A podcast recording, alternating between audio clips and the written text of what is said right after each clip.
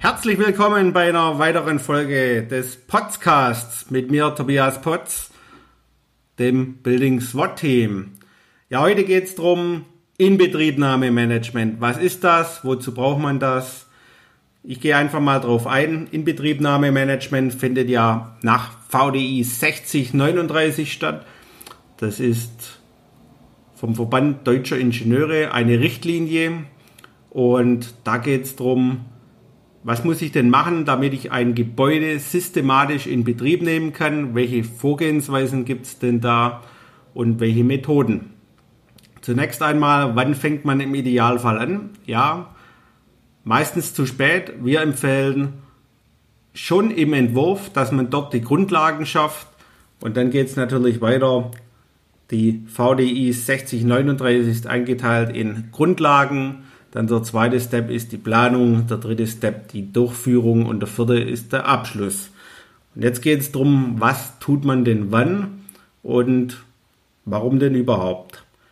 Das Problem heutzutage ist ja, Sie haben relativ viele Einzelgewerke in einem Gebäude und die werden auch wie früher einzeln in Betrieb genommen, aber Sie haben ja natürlich gewerkeübergreifende Tests. Also die Brandmeldeanlage steuert ja beispielsweise die Lüftungsanlage an und sagt, du musst aus.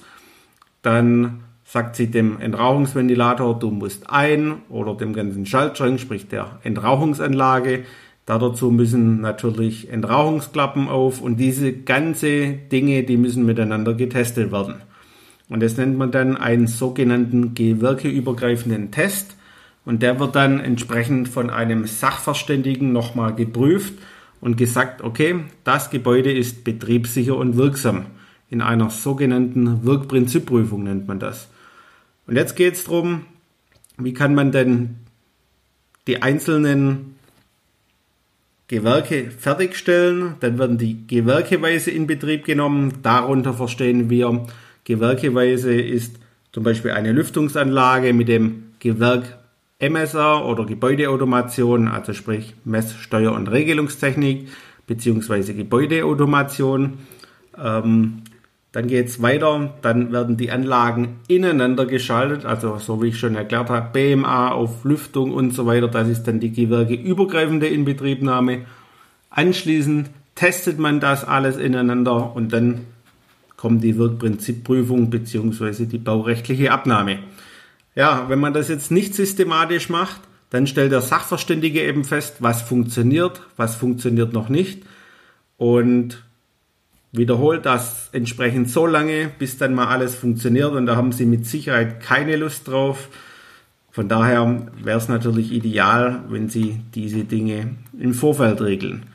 Speziell das Thema Brandfallsteuerung haben wir jetzt im Prinzip sieben Stufen uns mal ausgeschrieben wo man sagt, okay, Planung Stufe 1, der Brandschutzkonzeptersteller, der baut eine funktionale Steuermatrix auf und definiert dort über auch mit dem Brandschutzkonzept zusammen die grundsätzlichen Funktionen, also die Ansteuerung einer Lüftungsanlage, einer Entrauchungsanlage, sprich der sagt dann, Lüftung muss aus, wenn es in diesem Bereich, also in einem Flur oder einem notwendigen Flur, dort Rauch anschlägt.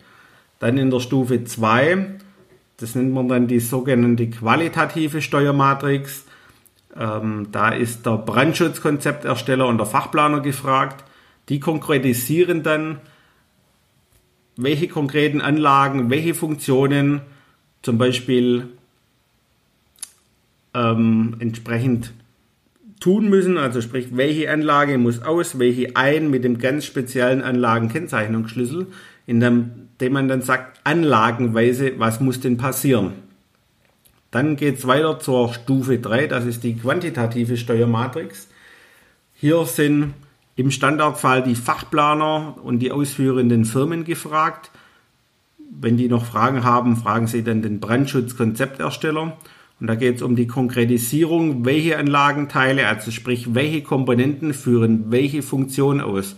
Das bedeutet dann, welche Brandschutzklappe muss schließen, welche Entrauchungsklappe muss öffnen und so weiter. Der Rauchmelder ist in der Melderkennung dann vorhanden, wo man auch weiß, okay, was muss denn wie getestet sein. Von dem Rauchmelder zu welchem Auslösebereich, zu welchem Meldebereich gehört denn der dazu. Das muss dann auch jemand definieren. Ganz wichtig hierbei ist, die Fachplaner, die arbeiten jeweils zu, müssen aber, weil es nicht nur die Zuarbeit, sondern weil es eben eine besondere Leistung ist, die Auslösebereiche oder die Meldebereiche zu definieren, da dafür beauftragt werden. Es kann auch von einem Dritten entsprechend beauftragt werden. Wir machen solche Dinge auch. Ähm, die Auslösebereiche zum Beispiel zu definieren. Dann die qualitative und die quantitative Steuermatrix müssen selbstverständlich bei den Firmen bzw. bei den Fachplanern auch beauftragt werden. Das machen die natürlich auch nicht so. Ja, die arbeiten zu, aber ganz konkret die Ausarbeitung ist eine besondere Leistung. Ja, dann geht es in die Umsetzung. In der Stufe 4 wird das Ganze dann programmiert. Also sprich die Brandmeldeanlage wird programmiert, entsprechend die Gebäudeautomation, die Türen, die Aufzüge und was es so noch alles gibt, was man ansteuert. In der Stufe 5 beginnen dann die Gewerke Weisen in Betriebnahmen, das heißt 1 zu 1 Test der Rauchmelder, 1 zu 1 Test der BMA-Koppler zu den Lüftungsanlagen, 1 zu 1 Test der Brandschutzklappen, Entrauchungsklappen und natürlich hier auch die Sichtprüfung der Sachverständigen. Wer tut es? Natürlich die ausführenden Firmen und die Fachbauleitung oder Objektüberwachung, je nachdem, wie sie auf der Baustelle heißt. Dann kommen wir weiter in der Stufe 6. Das ist die gewerkeübergreifenden Inbetriebnahmen. Dort machen wir im Prinzip die Zusammenschaltung aller Anlagen und es sind dann die Vortests aller Auslöseszenarien, wo wir testen, okay, ein Rauchmelder, setzen wir im Prinzip die Tüte drunter. Die Tüte sagt, okay, Rauchmelder, löse aus, indem sie einfach Rauch ausspuckt. Ne?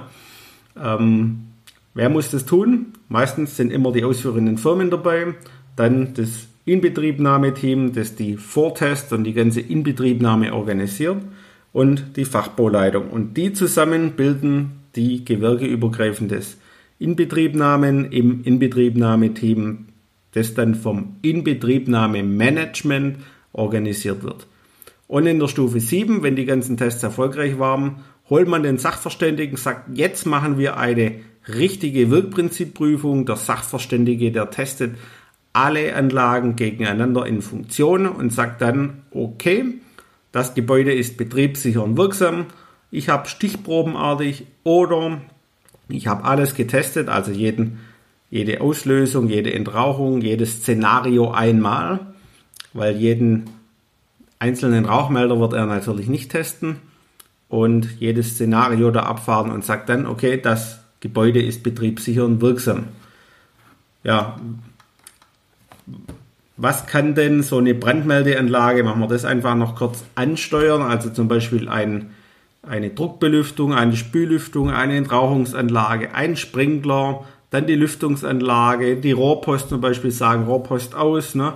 Türen auf, Türen zu, Rolltore, Aufzüge, die Schwesternrufanlage, speziell jetzt im Krankenhaus, den BOS, also sprich Gebäudefunk für die Feuerwehr, äh, medizinische Gasversorgung, zum Beispiel Rollos, die RWA, Sonnenschutz für die ganzen Fenster dann auch für die Nachströmung der Lüftung. Also das sind so die Ansteuerungen der Brandmeldeanlage.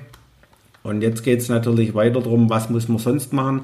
Im Inbetriebnahmemanagement erstellt man dann eine Gewerke-Beziehungsmatrix, dass man erstmal sieht, okay, welche Gewerke sind denn zueinander, welche haben denn die Schnittstellen zueinander. Das ist der erste Aufschlag, dass man dann einsteigen kann in die entsprechende Steuermatrix, also funktionale Steuermatrix. Daraus macht man dann die entsprechende Gewerke-Beziehungsmatrix. Ähm, in der funktionalen Steuermatrix, wie gesagt, da arbeitet man die Schnittstellen zwischen den Systemen aus. Das macht im Prinzip der Brandschutzkonzeptersteller. Qualitative Steuermatrix in Stufe 2 arbeitet man die Meldebereichskennung aus mit den entsprechenden Visualisierungen und sagt dann, okay, welcher Typ, welche Anzahl der BMA-Koppler steuert welche Anlage an. Diese Dinge in der qualitativen Steuermatrix von der anderen Seite der, des Gewerks, meistens von der Gebäudeautomation, sprich von den Anlagen, die gesteuert werden, die ergänzen dann die Anlagennummern bzw. AKS-Nummern in dem Fall, dass man auch ganz genau weiß, welche Anlage, nicht Lüftung 10, sondern zum Beispiel äh, KL01 für Klimalüftung 01 jetzt zum Beispiel bei diesem Anlagenkennzeichnungsschlüssel. Dann in der quantitativen Steuermatrix geht man weiter runter und macht das Ganze bis auf Komponentenebene, also sprich Brandschutzklappe, Entrauchungsklappe, Ventilator und so weiter.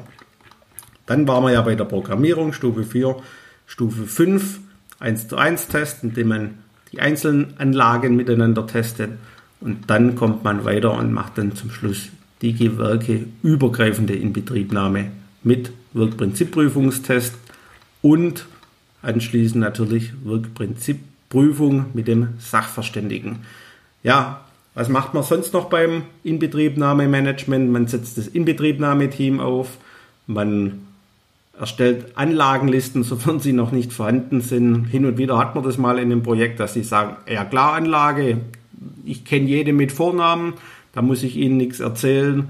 Ähm, wir wissen, die 10 ist oben, die 5 ist unten. Ja, aber man braucht eine Anlagenliste, damit man einfach mal alles vollständig hat und es koordinieren und planen kann.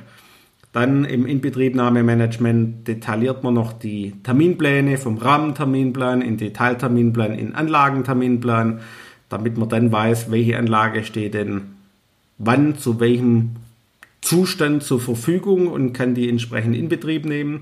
Man setzt ein Inbetriebnahmehandbuch auf. Dort steht genau drin, mit Abläufen und Zuständigkeiten, welche Testabläufe gibt, sodass nicht die ganzen Leute quer links, rechts, hoch, runter rennen, sondern dass man genau sagt, okay, an diesem Datum trifft man sich um 8 Uhr, was wollen wir testen?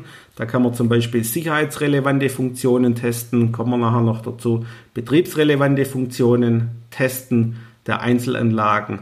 Dann setzt man noch eine Inbetriebnahmeübersicht auf, indem man sagt, okay, welche Anlage hat welchen Status, jetzt mal unabhängig vom Termin.